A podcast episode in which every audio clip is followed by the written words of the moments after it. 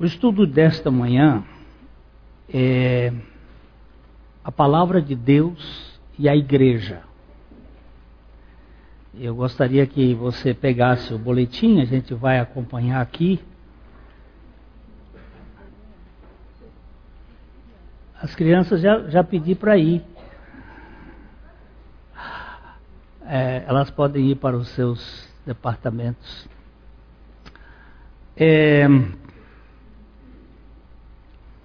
nós lemos aqui Mateus 15, 8. Vamos ler juntos? Este povo honra-me com os lábios, mas o seu coração está longe de mim. Em vão me adoram, ensinando doutrinas que são preceitos humanos. Isso Jesus falou com relação ao seu povo, aos judeus. É, naquela aquela época, era um povo bastante politizado do ponto de vista da religiosidade. Mas ele está dizendo que eles o honravam só com os lábios. A palavra de Deus é a causa de toda experiência na vida de um cristão. Não é a tradição quem determina a palavra de Deus, mas esta gera a boa tradição. Não foi em si a igreja quem gerou a palavra, mas foi o Espírito, pela palavra, quem gerou a igreja.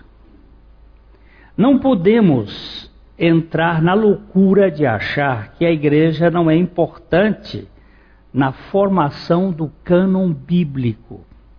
Porém, não podemos olvidar que foi a palavra de Deus quem gerou a igreja. Existe uma, uma confusão sendo gerada por aí de que a Bíblia deve ficar submissa à tradição da igreja.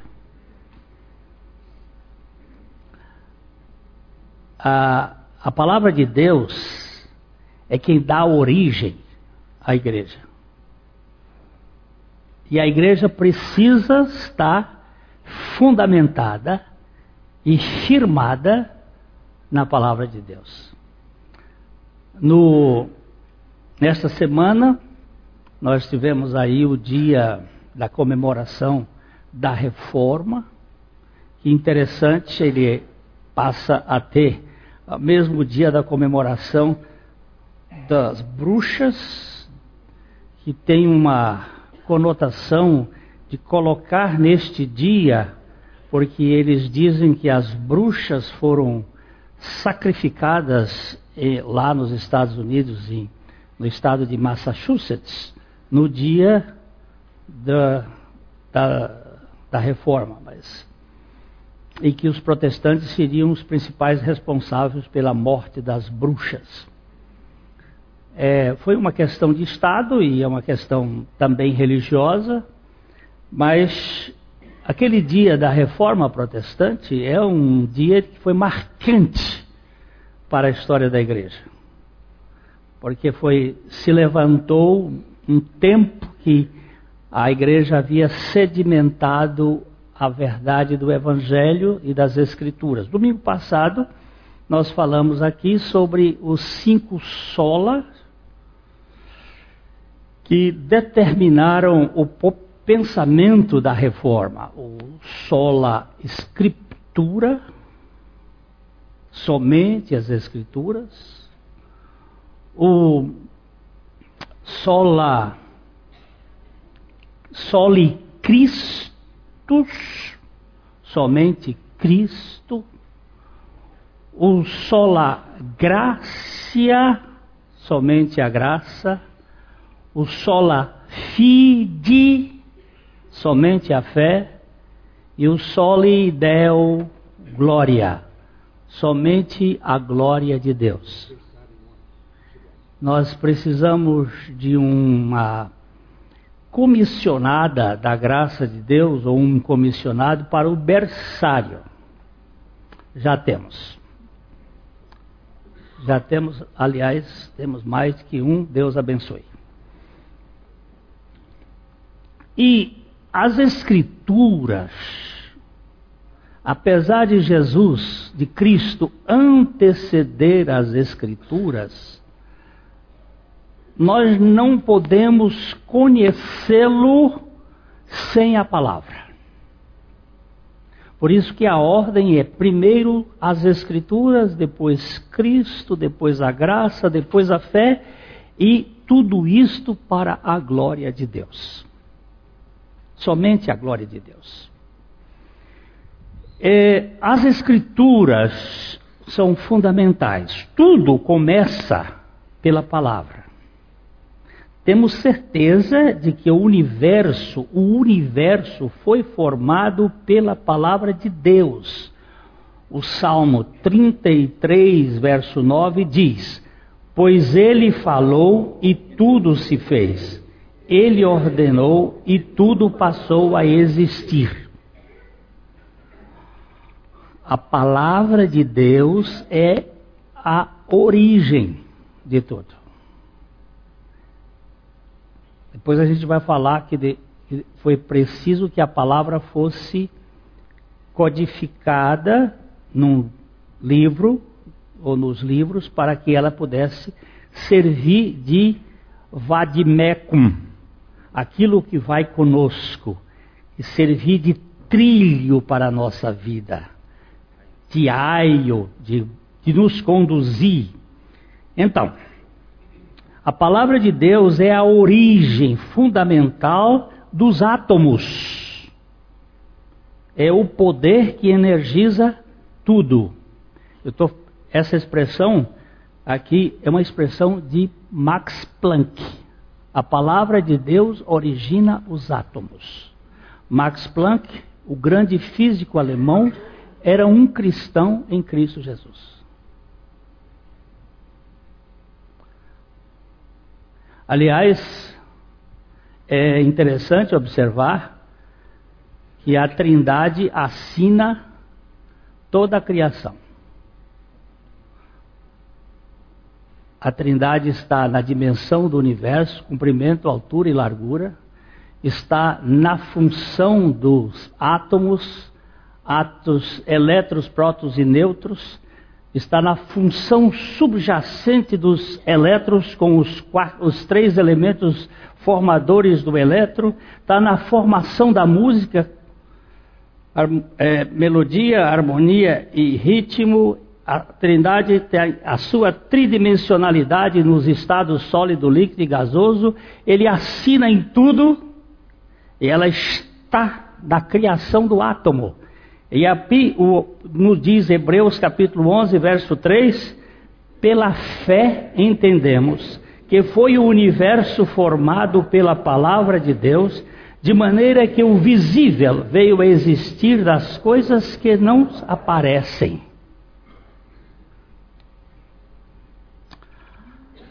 Temos certeza bíblica. Estou falando do ponto de vista da Bíblia. Certeza bíblica de que a palavra de Deus, o Logos de Deus, se fez carne para habitar entre nós. Que a palavra ou o Verbo é a causa redentora de um povo caído que foi buscado por Deus. Jesus é a encarnação da palavra que é a fonte da nossa salvação. Nós lemos em João 1,14: e o Verbo se fez carne e habitou entre nós, cheio de graça e de verdade, e vimos a sua glória, glória como do unigênito do Pai.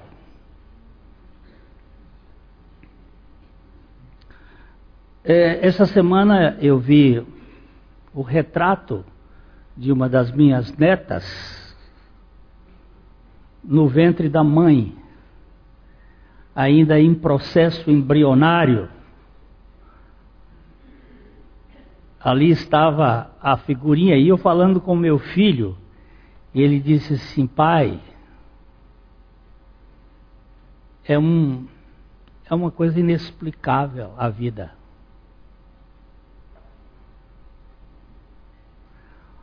Uma coisinha de nada. E isso vai se multiplicando por leis que são inexplicáveis. Tudo vem do nada, ele cria tudo. Um poder extraordinário. Mas isto só pode ser percebido pela revelação. Temos certeza bíblica de que as escrituras do pacto anterior, o chamado Antigo Testamento, revelam a pessoa do Verbo divino ou a palavra de Deus. Nós lemos é, João 5,39: Examinais as Escrituras, porque julgais ter nelas a vida eterna, e são elas que testificam de mim. E Jesus ainda vai dizer assim: E vocês não querem vir a mim para terem vida. As Escrituras estão falando de uma pessoa, elas testemunham a realidade do, de Cristo Jesus, a palavra de Deus encarnada, que é a causa primária e a origem da igreja. Não é a igreja que normatizou, não, ela pode ter ajudado na normatização, mas não deu origem à palavra de Deus. Foi a palavra de Deus quem deu origem à igreja.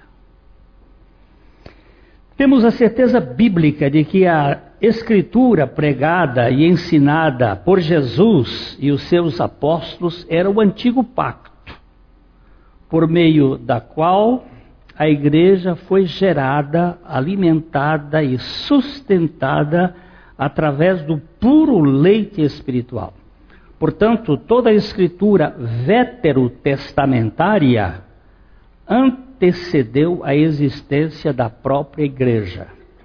Foi, por, foi isto que o apóstolo Paulo disse a Timóteo, em 2 Timóteo 3,15, e que desde a infância sabes as sagradas letras que podem tornar-te sábio para a salvação pela fé em Cristo Jesus.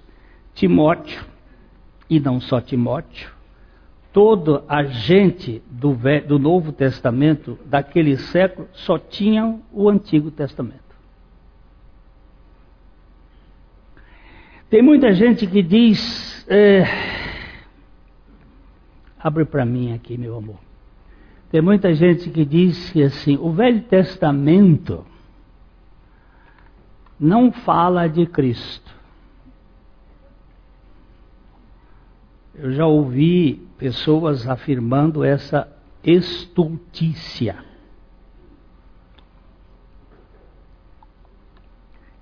O Velho Testamento só fala de Cristo.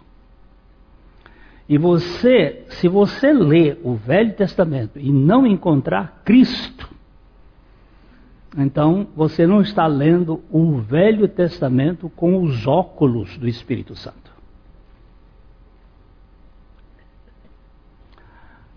É, existem seis livros que, por sinal, devem ser, devem estar por aí na nossa livraria, que são os livros do Macintosh, C.H. Macintosh. São os livros de Gênesis, Êxodo, Levítico, Número e Deuteronômio, sendo que Deuteronômio são dois volumes, em que ele acha Cristo em todo o Velho Testamento e ali é Cristo, Cristo, Cristo, Cristo.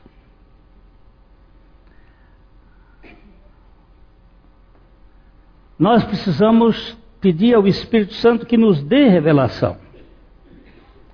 Temos a certeza bíblica de que o povo de Israel foi originado pela palavra oral de Deus quando escolheu a Abraão. Gênesis 12, 1. Ora, disse o Senhor a Abraão: Sai da tua terra, da tua parentela e da casa de teu pai, e vai para a terra que te mostrarei. Foi Deus quem o achou, e foi a sua palavra quem o convocou, o salvou e o conduziu. Imagine, depois do dilúvio, sobraram três filhos de Noé, e estes filhos de Noé começaram a povoar a terra. E eles existem estudos bem característicos que mostra como eles se espalharam pela face da terra. Os cananeus, os jafetitas e os semitas. E você vai encontrar dentro do DNA da face da terra essas três raças, ou essas três descendências uma Eva mitocondrial que apresenta uma característica dessas três famílias, porque só existem três famílias na face da Terra. Você não vai achar mais. Você vai achar cruzamentos. Hoje existe até, se você quiser, você pode. Antigamente era caro, hoje com 100 dólares você pode saber toda a sua origem familiar se veio da África, se veio da Ásia, se veio da Europa, de onde veio, quais os povos. Mas Deus pegou um homem, foi lá e pisou um homem entre os caldeus, na cidade de Ur, falou com este homem. Eu não sei explicar porque que Deus faz isto. E por que, que ele não fez isso com todos, mas fez isso com aquele? É surpreendente, mas ele escolheu, e ele diz aqui: Disse o Senhor a Abraão. Como é que ele disse? Como é que ele falou? Porque hoje, para mim, é mais fácil pelas Escrituras. Mas como é que ele falou? E a Bíblia vai dizer que Deus falou de várias maneiras pelos profetas aos pais, mas nesses últimos dias ele nos falou pelo Filho, a quem constituiu o herdeiro de todas as coisas. A linguagem final.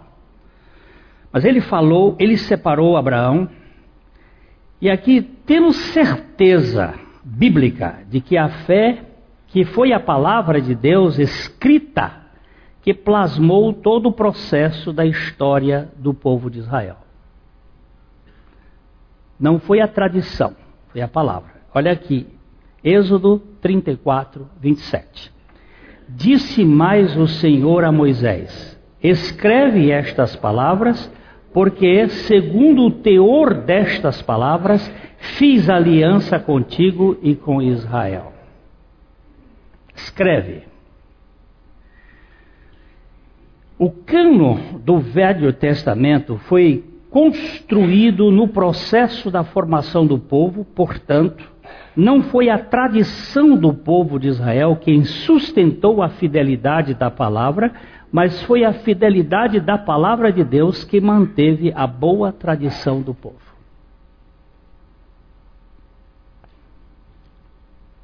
É a origem que vai gerar, a origem da palavra que vai gerar a tradição.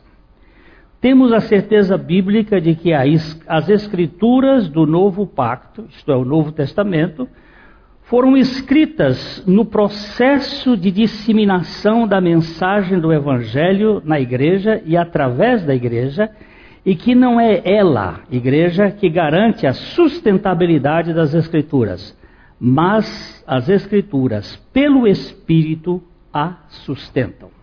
Dizer que foram bispos e teólogos que estabeleceram o cânon é ignorar que foram as escrituras que formataram o pensamento dos bispos e teólogos. Para que os bispos e teólogos pudessem trabalhar em cima do cânon do Novo Testamento, foi preciso que a palavra de Deus fizesse a estrutura mental deles. Quem antecede é a palavra. Não podemos negar a importância da igreja nos primeiros séculos da história para a formação do cânon do Novo Testamento. Mas não podemos negar que o pensamento dessa igreja foi construído pelas Escrituras Sagradas, tanto no Antigo como no Novo Testamento. Primeiro, Deus nos forja e nos conduz pela palavra para que, por ela, eles pudessem fazer a formatação do cânon. É, vejo assim, 2 Timóteo 3, 16 e 17. Toda a escritura é inspirada por Deus e útil para o ensino, para a repreensão, para a correção, para a educação na justiça, a fim de que o homem de Deus seja perfeito e perfeitamente habilitado para toda boa obra. Se você puder colocar o texto da Bíblia naquele sistema que, que a gente usa da Oliver Tree, deste de 2 Timóteo 3, 13, 16, 17, eu gostaria. Assim cremos que a tradição vem das Escrituras e não esta daquela. As Escrituras não vêm da tradição. É a tradição que formata as Escrituras. É, Paulo está dizendo aqui: toda Escritura é inspirada por Deus. É, vamos ver se parece que já saiu aí. Pode colocar aqui. Toda a Escritura é inspirada. Dá um apertãozinho nesta palavra inspirada. Por favor.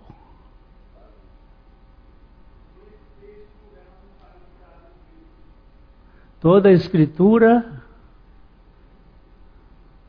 Põe aqui na escritura. Toda a escritura grafada. Põe aqui por. No por. Aqui no por. Por, por. Aperta. Larga isso aqui.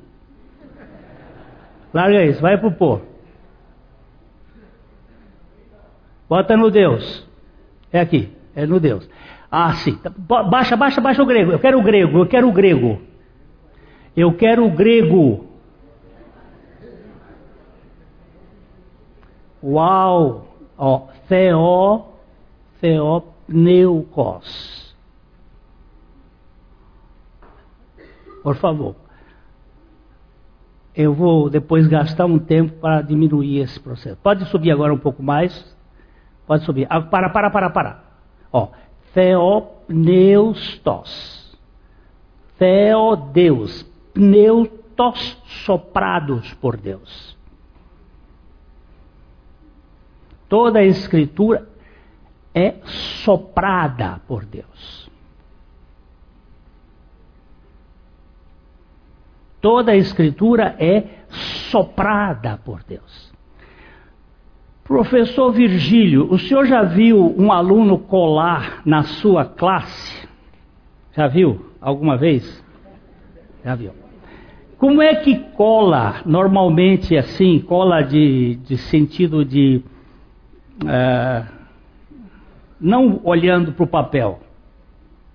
Como é que, como é que ele, ele vê do outro? Ele pergunta para o outro e o outro sopra.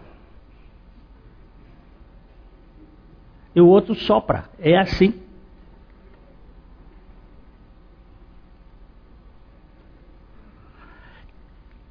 É uma espécie de.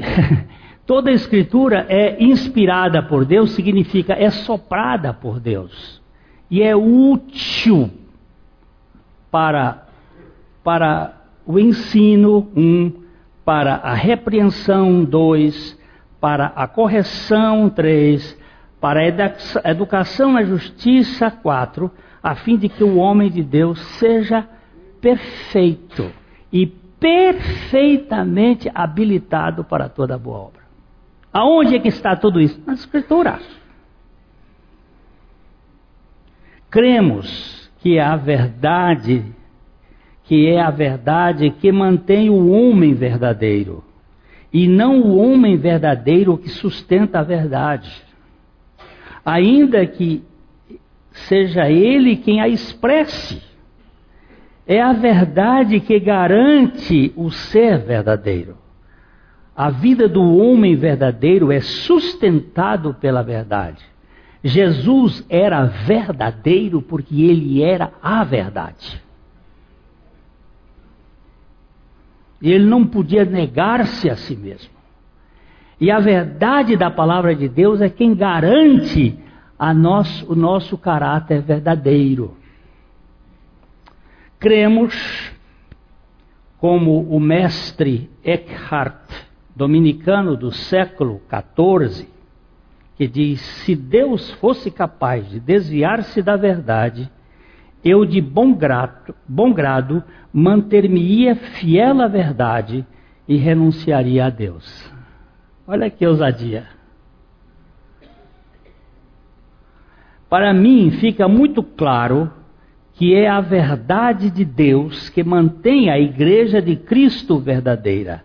Mesmo que essa igreja seja a coluna da verdade, não é ela que sustenta por si mesma as escrituras da verdade, mas é antes sustentada pela verdade das escrituras. A verdade das Escrituras vão, a, a verdade vai sustentar a igreja. Temos a certeza bíblica de que a igreja é comparada ao candeeiro de ouro ou candelabro, como nos mostra o apóstolo João em Apocalipse 1, 20. Quanto ao mistério das sete estrelas que viste na minha mão direita, e os sete candeeiros de ouro, as sete estrelas são os anjos das sete igrejas, e os sete candeeiros são as sete igrejas. Preste atenção que ele está dizendo que as igrejas são comparadas a candelabro, a candeeiro, a menorá. Vai procurando um candelabro. Aí vocês estão em cima. Procurem um candelabro mosaico com, com nós, aquele, que tem vários nós. Eu ia procurar e acabei me perdendo e não deixei. Mas vamos ver se vocês acham ele aí. É, cremos que as Escrituras são como luz que ilumina nossos passos. A Escritura ou as Escrituras. Quando a palavra fica no singular, às vezes eles querem dizer apenas um dos testamentos. A escritura do Velho Testamento, a escritura do Novo Testamento, ou as escrituras, os pactos da lei da graça. Cremos que as Escrituras são como luz que ilumina nossos passos. Salmo 119, versículo, é, versículo 105. Lâmpada para os meus pés é a tua palavra e luz para o meu caminho. A luz do menorá referida por João, vem de três braços de cada lado e de uma haste central. Pode colocar esse aí. Esse aqui eu vou, vou dar um. Ele não está muito claro, mas vamos aqui. Isto aqui foi uma ordem divina para construir este candelabro. Até uns 10 anos atrás, havia no site de Israel um oferecimento de 5 milhões de dólares para quem soubesse fazer o menorá, o candelabro, do jeito que Deus mandou fazer. Ou seja, talhado com 36 quilos de ouro sem emendar.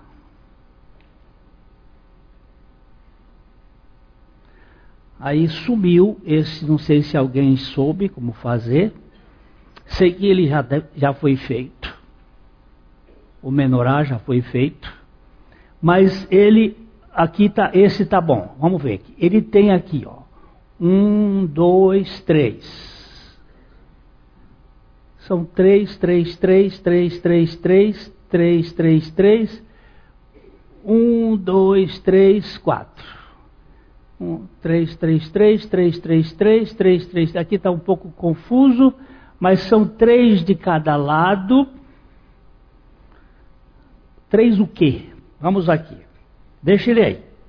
A igreja é vista aqui como candelabro de sete hastes feita de um talento de ouro numa peça talhada, sem emendas, contendo esculpido em cada um dos braços laterais um conjunto de botão, flor e fruto, repetido três vezes, ou 27 elementos em cada conjunto dos três braços laterais e quatro jogos de três na haste central, contendo doze. Então é isso aqui. São três, é botão, aqui está muito mal feito, eles. Tem um que está bem feitinho. Botão, flor e fruto, botão, flor e fruto, botão, flor e fruto. E a lâmpada em cima. Ah, isso aqui está, ó. Botão florifruto, botão florifruto também não está tão correto. E a lâmpada em cima. Mas está bom. Botão flor, vamos aqui entender. É botão flor, isso está descrito no livro de Êxodo. Botão, flor e fruto. Que dá uma ideia de evolução. Botão, flor e fruto. Origem, meio e finalidade. Botão representando o Pai, a flor, o Filho, o fruto, o Espírito Santo. O processo da evolução do. E são três conjuntos aqui, ou seja, 9 e 9, 18 e 9, 27. Aqui são 12, 27 com 9 são 34, com mais 27 são 66. No mínimo curioso no mínimo, muito curioso. Sete lâmpadas que brilham no cume do menorá estão iluminando sobre os nove conjuntos de botão, flor e fruto de cada lado e quatro conjuntos no centro, fazendo o seguinte, seguinte conta 9 vezes 3, mais 9, 4 vezes 3, mais 9 vezes 3, 27, mais 12, mais 27, 66. Aí, no mínimo, curioso, aqui temos o número dos livros da Bíblia usadas sem distinção até a reforma protestante. Até a reforma protestante. As Bíblias eram de 66 livros com exceção da Vulgata Latina de Jerônimo, em que os apócrifos estavam lá adiante, lá no final, sendo mantidos como livros históricos de valor histórico, mas não livros canônicos. Só no Concílio de Trento é que eles foram designados como livros canônicos na Igreja Católica. tenho compreensão semelhante à de Kevin J. Conner, que botão, flor e fruto representam a Trindade, Pai, Filho e Espírito, na construção das Escrituras. Há nestes elementos uma ordem, um meio e o resultado da vida divina no pensamento da Bíblia. A Bíblia é um livro que transpira o hálito de Deus. Ela tem o sotaque divino. E que nós não compreendemos com a alma caída. Só podemos compreendê-la com o espírito vivificado. Mesmo sabendo que homens, que homens da igreja como Policarpo, como Irineu, como Inácio, como Justino, como Orígenes, como Tertuliano, como Agostinho, como Atanásio e tantos outros, foram fundamentais para a estruturação do cânon da Bíblia, cremos que estes instrumentos foram, antes de tudo, muito bem construídos pelo pensamento bíblico e movidos pela Trindade, que inspirou a Escritura a tornarem-se em legítimos defensores daquele pensamento que os formou. Dá para entender isso aqui? Ou está complexo? Primeiro a Bíblia teve que formatar Policarpo, teve que formatar Orígenes, teve que formatar Tertuliano, teve que formatar Agostinho. Primeiro a Bíblia teve que fazê-los. Primeiro a palavra de Deus teve que construí-los. Primeiro a palavra de Deus teve que regenerá-los, teve que santificá-los, teve que trabalhar com eles. E depois, estes homens formatados pela palavra de Deus se tornaram instrumentos da palavra de Deus num mundo caótico. Dá para entender ou não? Se você quiser um jogador de futebol, o que é que você faz com ele? Primeiro você tem que botar ele numa escolinha de futebol, preparar, se ele tem talento, você bota ele na escola, prepara ele e prepara e o moleque se torna um jogador de futebol. Depois que ele se torna jogador de futebol, ele vai jogar e vai defender o seu time. Primeiro a palavra de Deus tem que nos formar para depois nós sermos instrumentos da pregação, do ensino, do, da, da, da, apologética. Mas se a palavra de Deus não fizer isto, nós vamos entrar numa paranoia de querer colocar pensamento grego, filosofia grega, pensamento romano, pro, propósito de administração romana para pregar a palavra de Deus e vira essa confusão que a gente está vendo hoje. Precisamos de luz nesse terreno. Uma vez os religiosos da época de Jesus se incomodaram com a conduta dos discípulos com essa questão.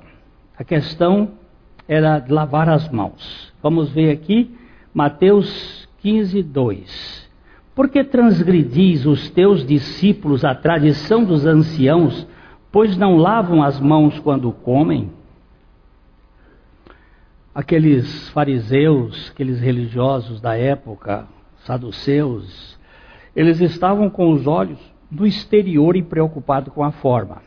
Os discípulos de Jesus chegaram com fome num campo de trigo, tiraram as, as sementes do trigo, esfregaram com a mão, estavam com fome e comeram. Eles ficaram escandalizados. Como é que come se lavar as mãos? Um hábito absolutamente é, maravilhoso todas as vezes que você for comer, lavar as mãos. Aliás, todas as vezes que o judeu saía, ia fora, ele lavava as mãos, quando chegava em casa, lavava os pés. A ablução foi que livrou o judeu de muitas é, pestes na história porque eles tinham isso. Os árabes também têm esse hábito. Muito bom. Mas o sujeito com fome, num, des, num lugar que não tem água, vai esperar ir rachar água para lavar a mão para depois vir comer?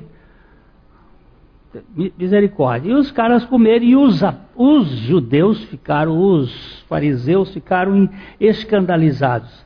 Eles olhavam para a exterioridade e não olhavam para a realidade. Jesus devolve a pergunta em Mateus é, 15, 3: Por que transgredis vós também o mandamento de Deus por causa da vossa tradição? A tradição só tem sentido se ela estiver fundamentada plena e totalmente na palavra de Deus. Caso contrário, é uma brutal traição à verdade das Escrituras e uma contradição ao espírito do Evangelho. Você quer ver como é que ele, Jesus foi condená-los? Tinha um. Eu estou ficando velho. Aí, naquele tempo, não tinha INSS, não tinha aposentadoria. Quem é que tinha que cuidar dos velhos? Quem deveria cuidar dos velhos? Os filhos, não é? Eram os filhos. Então, eles diziam o seguinte: nós vamos dar uma oferta ao Senhor e ficamos livres dos velhos. E aí dava uma oferta dizendo Corban. Esta oferta é dedicada ao Senhor. E os velhos que se danem. Aí Jesus pegou forte deles. Vocês estão esquecendo sua família por causa de uma tradição que vocês mesmos inventaram, que é o que diz aqui o texto: Este povo honra-me com os lábios, mas o seu coração está longe de mim, e em vão me adoram, ensinando doutrinas que são preceitos humanos?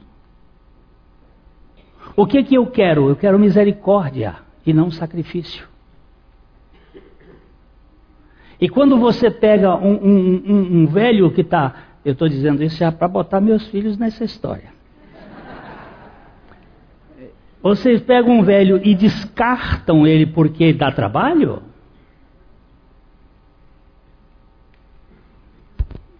Aproveitando, eu tenho mais um tiquinho. Eu vi uma, um filmezinho que me deixou chorando. Um senhor de idade, ainda, ainda andando, mas já velho, ele, ele, ele sai com o filho, o filho senta lendo o jornal, ele senta no banco e aparece um, um passarinho. Qual é o passarinho mais vulgar que existe? Pardal.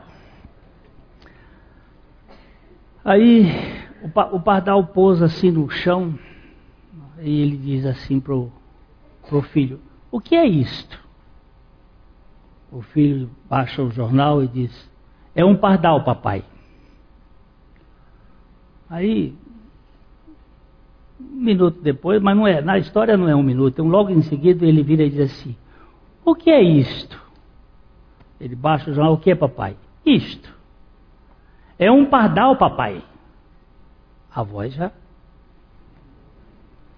Aí, terceira vez ele, o que é isto? Você não está vendo que é um pardal, papai? Aí ele levanta, vai lá na casa, apanha um caderno,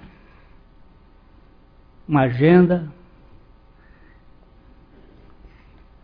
Eu já fico emocionado só em pensar. E ele começa a ler. Dia tal, estava eu e meu, meu pequenino num jardim, num parque, e ele me perguntou: O que é isso, papai?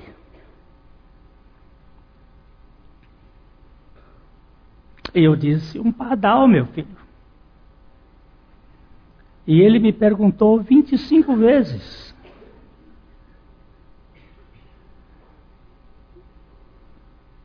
E eu respondi todas as vezes.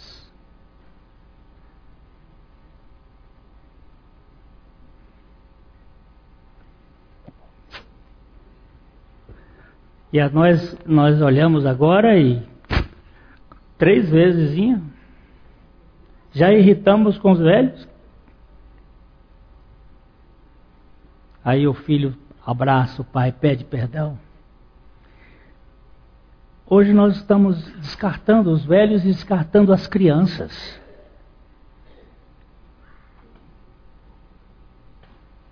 A minha esposa saiu com o nosso neto para dar um, um, passeio com ele, e uma mãe foi também passear, e estiveram lá no, no não sei, no parquinho, e as duas crianças dizia mamãe, e brincando, mamãe, e ela no WhatsApp. Rindo e passando, e eles, mamãe, mamãe, mamãe, e mamãe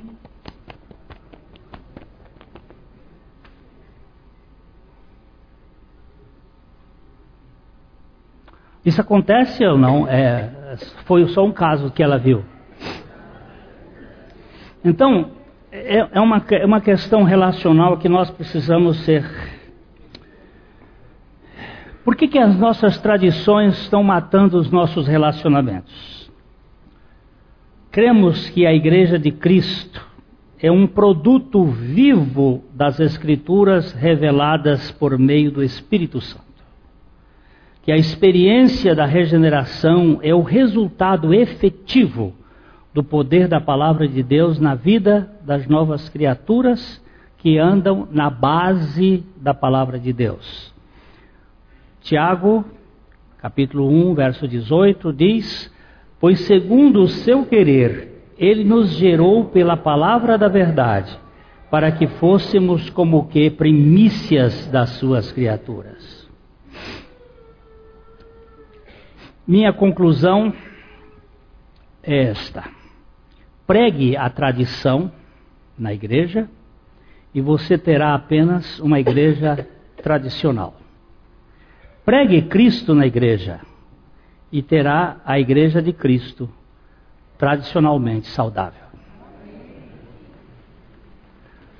Nós temos um Cristo maravilhoso que fez uma obra maravilhosa. Para gente caído, caída, como eu, não sei, posso dizer você também, mas para nos libertar da tirania do nosso eu e das nossas tradições sem sentido. Que o Espírito de Deus nos mantenha na simplicidade do Evangelho. A Livraria PIB Londrina procura selecionar cuidadosamente seus títulos e autores a fim de oferecer um conteúdo alinhado com o Evangelho de Jesus Cristo. Bíblias, livros de teologia, devocionais, literatura infantil, biografias, comentários bíblicos e muito mais. Dispomos também de um acervo de CDs e DVDs das mais de 5 mil mensagens ministradas na primeira Igreja Batista em Londrina.